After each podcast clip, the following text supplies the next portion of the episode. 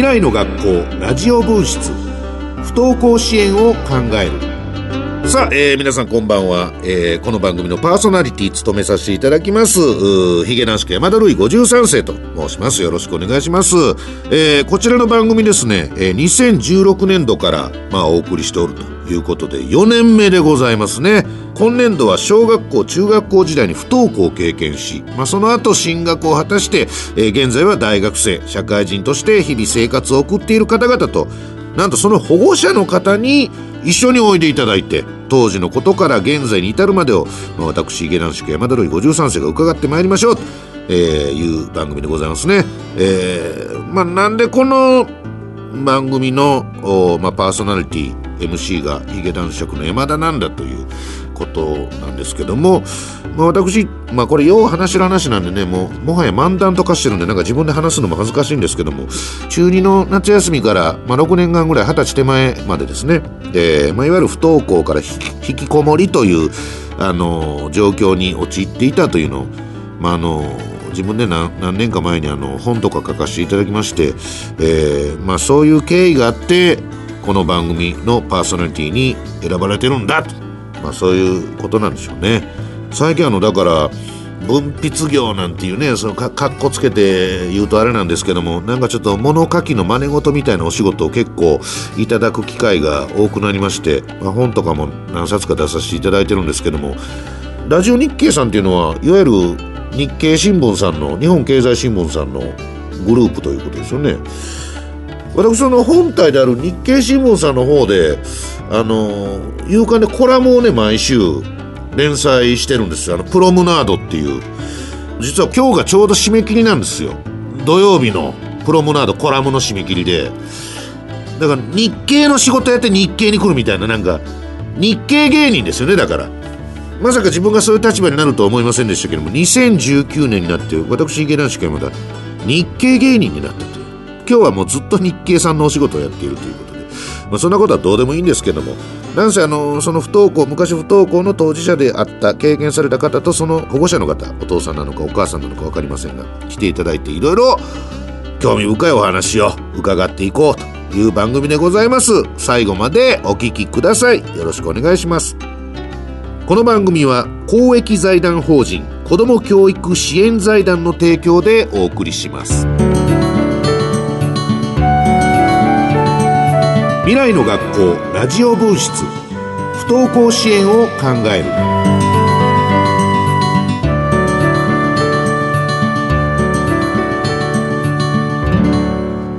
さあ、えー、オープニングでもお話しした通り、えー、今日はですね、小中学校時代に、まあ、いわゆる不登校を経験した、まあ、そのお子さんとお母様に、なかなかないです、こういうのはね。えー、珍しいですけども、お越しいただいております。じゃあ、お二人よろしくお願いします。はいよろしくお願いします。いや、お母さんさっきまでものすごいでかい声で喋ってたのに、急におしとやかなち小さな小さな声になって、ね。えー、こちらがお母様の、えー、よしこさんでいいですか？はい。はい、よしこさんお母様でございます。さあ、そして、えー、ゲストの方、えー、実際にこの不登校を経験されてた方っていうのは、一応このプライバシー、プライバシーを重視して、えー、する形となっておりますんで、一応、これじゃご自身から、あの、おっしゃって、なんて読んだらいいですか？みかんで。みかんで。これはもうご自身で出してきて、これなんでみみかん、みかんちゃんって呼んでくれってことなんですか、これは。好きな果物がみかんなんで。私が好きな果物が、はい、なんとあのみかんだという。はい、これバレないですか？大丈夫ですか？大丈夫です。街で一番のみかん好きといえばみたいなことに。それは大丈夫？なってない。そこまでなってないね。はい、ということでみかんちゃんとそのお母様に、えー、来ていただいております。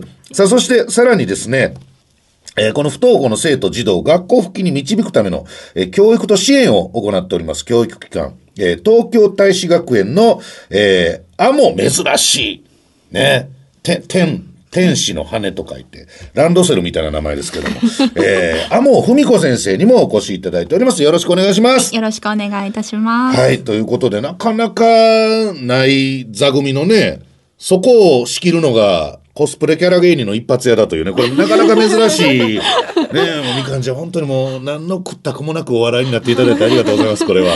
ちなみに、あれですか？その、えー、みかんちゃんお年は聞いていいのかな？年はうん。23です。今年24になります。今年24なられるということで。ちなみにこのルネッサンスのヒゲ男爵なんていうのはし知っていただいてます？小学校の時にエンタの神様みたいあーななるほどなるほど。気がします。と遠い昔だよ。気がするだけだね。もしかしたら気のせいかもしんない。あれなんか見た感じはあるけど気のせいかもしんないなぐらいの記憶ですね、えーまあ、やらせていただいておりまして。さあみかんちゃんはですね、えー小学校何年生の時にこのいわゆる不登校っていうのになったんですか？小学校5年生の時ですね。5年生、えー僕はがだからあの一応まあその6年間ぐらい引きこもってましたっていう話を、まあ、ここ何年かよくさせていただいてるんですけど僕は中学2年生なんですよ。なんであの小学校5年生ってなるとお母さんこれちょちょっと早いなって僕の感覚ではちょっとあもう小学生からそういうことになるのかっていう、はいあの驚きというか、あるんですけども、はい。えーこれ一応理由とか聞いていいのかな？ななんでその学校行かへんようになったということ？理由はなんでって言われるとずっと詰まってたんですけど、うん。まあ、改めて振り返ってみると、うん。生活リズムの乱れから遅刻してえ。学校行った時に、なんか周りの生徒の目がちょっと怖いな馴染めないなみたいな感じでうん行かなくなりましたね。これでもそれまではあのだからいわゆるそのいじめとかではないってことですよねそ。うなんですよね、うんいじめとかは何もなかったですね。そう小小学校5年生までのみかんちゃんは学校ではどんな感じやったんですか？どんな感じ？でそのクラスの中心の人物だとか、えーそこまで人気者ではないけどもなんか要するに仲良うやってたってこと？そうですね。仲良くやってたし、結構運動とかも活発に動いおてーたタイプの方ですね。えー、やのにちょっと一回休んだらもうちょっと行けなくなった、これお母さんその当時はねあの覚えてらっしゃいます、そのみかんが学校に行かなくなった初日。初日とかなんかもう曖昧で、うん。はっきりこの日からっていうのはちょっとよくわかんないんですけど、うん。なんかトイレでうん。一日中引きこもってた事件があったよっていうのを、また個室で引きこもりました小さな空間で。そういう事件があった。そうなんです、うん。でそれを私はちょっと他の保護者の方からうん。メールが届いて、え何事かと思っえて、まあ、学校に連絡して、うんうん。でもなんか学校もあやふやな対応だったので。ほあそれ学校のトイレでこもってたってこと？そうです。学校の和室のトイレでこもってました。若い陽かは今美香ちゃんどうでもいいのよ、うんトトイレで大丈夫だからね、えー、あ学校のトイレでほんでそれメール来たんやお母さんのとこに。そうです。えー。こんなことがあったらしいよっていうのが来て、えーどういうことっていう。まあ確かに確かに僕も今それを聞いてどういうこととは思いましたけど、ええ ほんでお家には帰ってきたんでしょみかんちゃんは？その日。で多分生徒がいなくなったのを盗み見てさささって帰った気がします。もう誰もおらんな廊下にも人気がないな 今やって言うてあもうだからそれぐらい周りの目というか、がなんか急に気になってしまったっていう怖くなっちゃったって感じですね。ことなんですね、でお家帰って。はい。でお母さんもまあね、学校から連絡が来てるからあんた今日トイレにずっとこもってたんやってってななりますよね。そうですね。でその時は二人はどういう会話をされてたんですか？思い出せる範囲でいいんで会話したかな？した記憶ないかな。そう。そんなことあったらした記憶ない。これは先生ねまあ先生はそのそういうまあ児童不登校の児童とか、まあ、長くね、はい。関わってらっしゃいますけども、こう覚えてないってことはありありえるんですか？いやでももしかしたらお母さんもその時、うん。これを聞いてしまっていいのかどう反応するのかってちょっとなんあーなるほかど、思ったのか。うん、でもでもお母さんはその、と娘がトイレこもってるって学校から連絡来た時に、はい。どういうこと？って思ったんでしょ？そうです。なんえどえ、みたいな、うん。だって、はい。帰ってきて何も聞かんかった？もう閉じこもってたかな。多分。みかんちゃんはじゃあ学校から帰ってきて家帰ってきたらもうすぐ自分の部屋直行とかそういうこと？多分。ええ。もうじゃあ。もうそこからってこと？それが小学校5年生のそうです時だから、ね。はいそこからってことだ。はい。へえ。いやだから先生これねみかんちゃんさっきおっしゃってましたけど、そんな明確になんかいじめられてたとかでもない、学校でもまあそこそこほどほどにええポジションを取ってたという。でいや今見ても別にね、あの、可愛らしい方ですし、別に普通にハキハキ喋りますし、あの、なんかそういう学校でね、まあ、いわゆるはぶられるみたいなこともなさそうなタイプですけど、こういうケースも先生多いんですか？いやすごい多いですね。うん。あのまあその後のことをしのどんな生徒かって知っているので、ですけど本当にこうピークまで溜め込んじゃってこう爆発しちゃうというか何かがあるじゃなくて頑張りすぎちゃうタイプとか。なるほどね。うんでそう考えると僕なんてもう本当に分かりやすいですよね。僕はあの中2の夏から二十歳手前まで引きこもりましたけども、結果的にね。あの一番最初のトリガーになったのはと登校途中にうんこを漏らすっていう非常にベタな分かりやすい。まあそれまでその学校がすごくしんどかったみたいな後々考えればあるんですけど、で学校では成績が良くて運動もようできたんですよ。今こんなんですけど、えー、ほんでちょっとそのプライドも邪魔してそこからずっと6年間ということですけども。そのトイレにこもってて家帰ってきて、まあ、お二人どういう会話したかちょっとあんま覚えてないってことですけどもその次の日は？もうそっからパタッともう学校行かなくなって行けなくなったってこと？ほぼほぼ行ってない気がしますね。先生精神的な部分もおそらくまあいろいろねそれはあるんでしょうし、体の不調で本当に朝起きれないみたいな子供もいますもんね。いますね。うん。体に出てきたら、結構やっぱりもうそこで無理してくるとどんどんどんどん体に不調が出てきたりとかするんで、うん。まあ一つの体に出てくるっていうのは目安。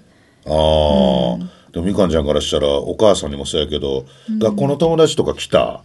うちにはたまに来ましたね。だって別に仲良くしてる友達いるわけでしょ、はい。で急にみかんちゃん来おへんようになるんでしょ、結構向こうもなんでってなってますよねおそらくね。やってましたうね。ん、でお家来て、でそのお話ししたりはすんの？お話もしなかったですね。向こうがお手紙残していくので、ん飽きたんだなっていうのもわかるし、うんチャイム鳴るので飽きたんだなって思うけど、ん一切出なかったですね。お手紙置いていったんは、まあ多分お母さんがなんか渡してくれるのかな、じゃあ。読んだりした？読みましたえ一応。ー、そ、その時はどういうお気持ちやったんですか？へーって感じ。いや、これがね、あの、これ決してね、あの、聞いてくださってるリスナーの皆さん、これ誤解しないでほしいんですけども、結構そういう状態になるよね。なりますね。うん、僕もだから、あの、あの、学校休み始めた時に、いや、遠いんすよ。もう電車でなんじゃかんじゃひっくるめて2時間ぐらいの学校に通ってたんですけど、電車や歩きやとかね、含めて。だ遠いんです、その遠いところをクラスメートが来てくれたりするんです。ほんで、大丈夫か？みたいな。僕は会いました。僕はみかんちゃんほどこの拒絶はしなかった。そこの部分は拒絶しなかったんで。で、こう、大丈夫か？とかで話しかけられるんですけど、まあ僕がちょっと歪んでいたというのもありますけど、心の中で、お前また内申点を狙いに来たな、みたいな。いや、もうそう、なんかね、カキンって跳ね返しちゃう。っていう感じ？みかんちゃんも当時は。まあ純粋に心配してくれてる気持ちはあるんだろうなっていうのは感じる感じるけど、なんか心配ししてる風を出してるのかな確かに感じました。いやね、これはね、あの、みかんちゃん多分すごくいい子なんです。いい子なんですけど、そういう状態やと確かに思っちゃうよね。なんか思っ、ちゃいますね。うん、君は光の国から来てるだろうけども、みたいななんか、なんかね、圧倒的になんかちょっと環境的にナチュラルになんか、あの、卑屈な感じになる部分があったりとかもね、するもんね。はいで、そ、そんな娘さんを、お母さんはずっと、まあ正直どういうこと？って思ったり、はい。で、ね、やっぱ明確な理由もない。ない。ないお。母さん的には理解できない部分がある。はい。でそこからどうしていったんですか？どういうふうにそのお気持ちを作っていったっていうのもおかしいけどそのサポートしようなのか最最初でもそんな気持ちになります？だ学校に行かないっていうことがうん。私の中でわからないことだったので、これって先生世代的なやつ？いや世代もでも最近変わってきてはいますけど今でもまだ。あんま今のご時世みたいな言い方してないけど今のご時世的にはまあまあまあ。まあね。まあ僕もあの人生のすごろくの中で全然普通に起こり得ることやなとは思ってるんで、まあ、自分が経験したっていうのもあるけど、お母さんもどういうこと、学校に行かないことが理解理解できない。理解できなかったので、まあ無理くり学校に連れてったら、まあ車から全く手こでも動かないっていう状態を 目の当たりにして、あ、もうがっつり嫌なんだなあっていう。あこの抵抗の力あは、はい。今までみかんが見せたことのない、ない、そうです。あの、拒拒絶反応激しい抵抗。はいあ、これはほんまのやつや、と思って。うん、だからもう、とりあえずそこ、それを見た時点で、うんあ、もう学校行かなくていいよって。みかんちゃん、そんな嫌やった？めっちゃ嫌です まあ、そうやんね。まあ、そうやって小学校5年生から、まあ、中学校の、えー、1、2年生ぐらいのところかな、までは、じゃあ学校には、まあ、ずっと不登校と。で、そっから、まあ、東京大使学園さんの方に、まあ、お世話になるということなんですけども、それはきっかけみたいなのあったんですか？きっかけというか、うん。まあフリースクールっていう場所があるっていうのを、はい。まあ、学校の方から、ん。えっと提示されてたんですね。はいはい。でインターネットでガシガシ調べて。自分で調べた。はい。ー。調べてここが、ここがいいって言ってで連絡した。なんで行くって決めた多分進学を考えた時に自分勉強できないなって思っそうてか。教えてもらえるんだったら行った方がいいかなって思って行った気がします。うん。高校生活は本当に楽しかったという？そうですね。お母さんどうでした？たそ楽しそうでした？うんめちゃめちゃ楽しそうでした。うん。ねみかんちゃん当時の、えー自分、まあ、お母様でもいいですけども振り返って今の自分と比べてどうです？今はこういうことが当時に比べてできるようになったなというか。それでもいまだにまだちょっと不安とかもあったりするんですか？変な話ままた引きこもってしまうかもみたいなこととか。それは、うん。引きこもってしまうかもっていうのはん。ないかもしれないですね、うん。アルバイトでも何でも外に出るってことはするようになんかした方がいいなっていう気持ちはあるので。あでもその感じなんだまあ、家 にいやいやその出るなら家にいたいっていう気持ちはもちろんあるんですけど。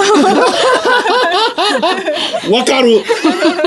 いやでも僕も基本的になんか気質としてはずっとあるんですよね。その家が落ち着くっていう。部屋の方がいいんだよね。ね。部屋が一番落ち着くんでね。落ち着くんですよねこれがね。うん。あんまりはつらつとせなっていうプレッシャーある？あります。たまにありますね。ある、えー週末にボルダリング行かなっていう気持ちある？それはないです。それはない。休みの日にカヤック行かなあかんみたいなプレッシャーある？それもないです。それない、はい。それ、俺あんのよ、それ。あかんが、もっと生き生きせなあかんみたいな。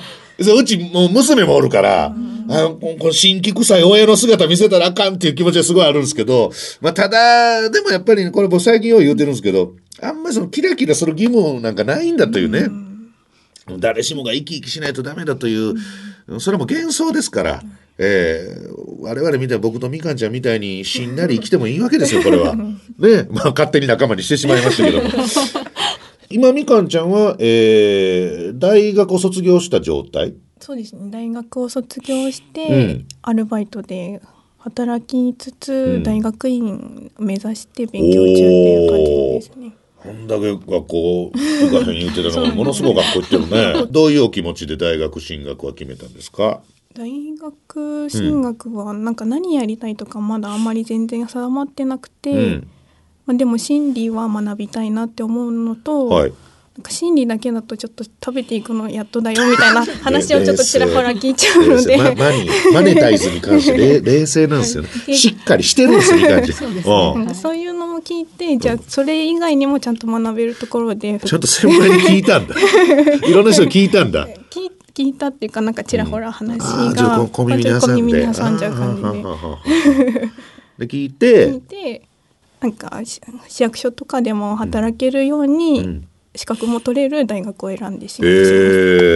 ー、資格とかも取れたの結局。資格は取れましたね。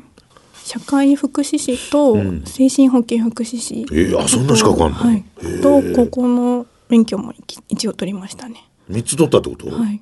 すごくない？どうですか？今後その資格とかは活かせそうですか？活かしていきたいとしようけど。していきたいとは思ってますね、うん。これ、こっから先は、その、さっきもちょっと伺ったかもしれませんが、こっから先はどうどうしましょう、みかんちゃん。公認心理師っていう資格を取りたくてその心理系の大学に大学院に行きたいなって考えているので、ええまあ、そこそっちに目指してるんですけど、うん私が大学に入った時がちょうど移行期間とかで期限が設けられてるので、あそうなの？もし行けなかったら、うん。多分スクールソーシャルワーカーとしての道は考えてますね。スクールソーシャルワーカーっていうのはどういうお仕事なんですか？不勉強で申し訳ないんですけども。全然大丈夫。あの経済的にも悩んでる家庭とか、そういうところもいろんなか家庭があるのでそういうところを整理したりとか、うん。学校行けない子もいるいるもちろんいるんですけど、うん。そういう子たちにもサポートできるような。えー、なんかその子だけに支援するあのカウンセラーじゃなくて家庭も支援できるうんところの役割があると思います。へえどうですか先生？いやーすごいしっかりしてるなって 思いながら。でも本当にあの彼女がやりたいのが子だけじゃなくて、その第三者機関っていう東京大使学園とか、うん。保護者の方とかお母さんとかっていうそのいろんな今までの関わりが、ん。そういう夢につながっているのかなっていうまとめにかかりましたね。ちょっと聞いてちょっと感動しちゃいました感動して聞いてました。僕は美談が大嫌いですからね。これはみかんちゃんがすごいだけであって。いやでも素晴らしいわ。お母さんどうですか？そのまあ別にあのお涙頂戴をしようというわけではもう一切ないんですが、はい。小学校5年生の時不登校になりました。てこでも動かんかったところから、今のみかんちゃんというこの年月お母さんとしての思い。母としては、私の中にある常識を壊されたっていう感じですね。それそれはどういう意味ですか、だから学校に行かなければいけない。っうん。ていうことは、うん、そうね。何々しなければいけないっていうことは、世間的にはいろんなあるかもしれないけれども、うん。個人的には別にないうんことなんだなっていうのを教えてもらったうん感じですね。で僕もあのなんか自分でその引きこもり漂流記とかいう本を出してしまったがためにそういうこと聞か、まあ、自業自得で聞かれるわけなんですけどもなんかもろもろね、あのーやっぱ僕はあのー正直基本的な考え方としては、まあ、行けるんなら学校行った方がええと思ってるんです。っていうのもやっぱりまだまだ現実としてあのあれなんですけどそこにいわゆる普通のルートから外れた場合の面倒くささが まだまだねいやもちろんそのだから東京大使学園さんみたいなフリースクールでしかも単位もそれは学校の単位になるんでしょ？そこで勉強したら。在籍学校とも話して話して、うんえーこっちでちゃんと勉強します、させますんで、それは認めてくださいという形には持っていける。いや、これはもうすごくいいことやなと思うんですけど、とはいえ、全、世の中全体的に考えたときに、普通のルートから外れた場合の面倒くささ、これはお母さん、そうですね。もう散々ご経験される。ね。みんがんちゃんも結構邪魔くさかったでしょ？もろもろ。そうもちろんいろいろ。うんっていうのがあるから、まあ、あの、しんどなるでっていう説明はせなあかんなと思ってるんです。もし自分の子供が、あの、学校行かへんとなった時に、いや、全然、あの、人生のすごろくで普通にあるマス目ですけども、全く異常なことでもないし、正直誰にでも起こりうることではありますよね。もう、誰でも不登校になったり引きこもったりする。全然いわゆる、だからこれ普通っていう言葉がダメなんでしょうけど、いわゆる普通の人でもなるんだという考えですけども、踏まえた上で面倒くさいから行けるなら行った方がええというスタンスではあるんです。うん、でもやっぱりそれがダメやった場合に、えー先生のとことか、いろいろサポートしてくれるような、ところがあるのは本当にラッキーなことやなとは思いますね。さあ、ということで今日は小学校5年生の時に不登校になりながらも、そう大学まで卒業し、資格も3つも取って、ね、高校娘でございます、これは。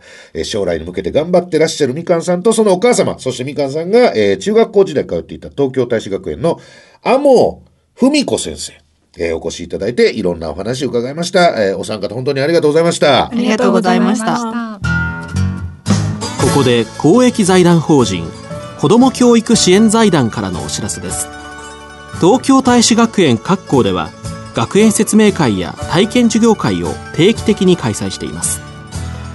どんな支援を受けられるのか通っているお子さんはどんな様子なのかをご覧いただくことができます。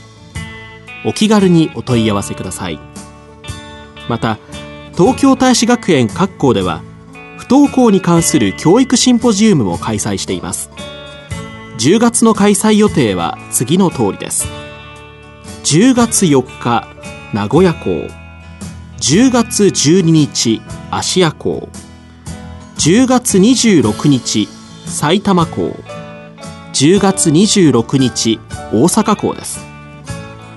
お申し込みくださればどなたでも参加いただけます。詳しくは番組ホームページをご覧ください。以上公益財団法人子ども教育支援財団からのお知らせでした。未来の学校ラジオ分室。不登校支援を考える。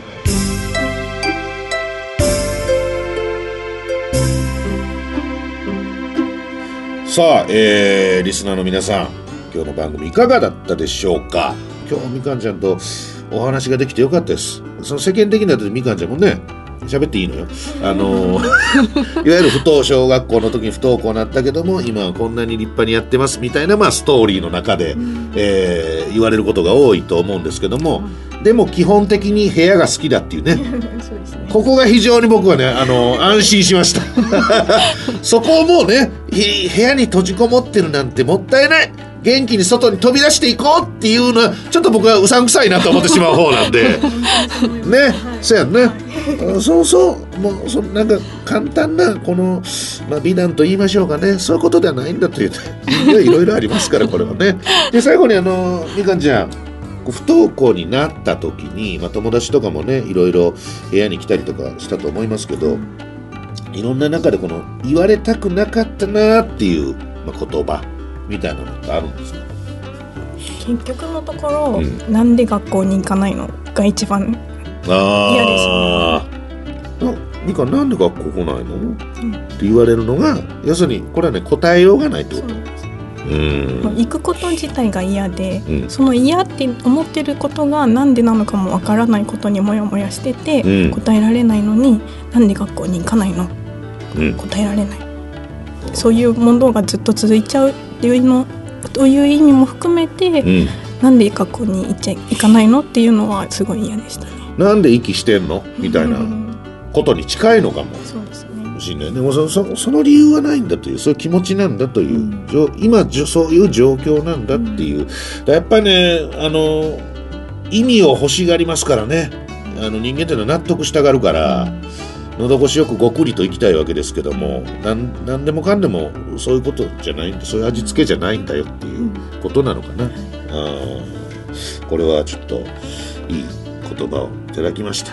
はいということでお二人本当にありがとうございました。はいさあ、えー今不登校で悩んでいる子どもたちやその親御さんにとって、まあ、みかんさんやお母様の話が、まあ、参考になればいいなと思っております。この番組ではリスナーの皆さんからのメッセージをそうなんです。メッセージ募集してるんですねこの番組。はい。本番前にメッセージが来ないというスタッフさんがもう涙ながらに語ってらっしゃいましたけどもメッセージを募集するタイプの番組です、えー今日の放送に対するご意見ご感想また不登校に関するご質問等々何でもいいです、えーありましたらラジオ日経のホームページにある未来の学校未来の学校というページを開いていただいて、えーそこにあるメール投稿フォームから、えメールでお送りください。さあ、えー次回の放送は2週間先の9月25日、えー9月25日の水曜日の、夕方の4時40分から。またこの微妙な時間帯4時40分という時間帯からやらせていただきます、えー不登校を経験した方に、えーご登場いただいてお話を伺っていこうということでございます。それでは2週間後にまたお会いしましょう。ありがとうございました。この番組は公益財団法人子ども教育支援財団の提供でお送りしました。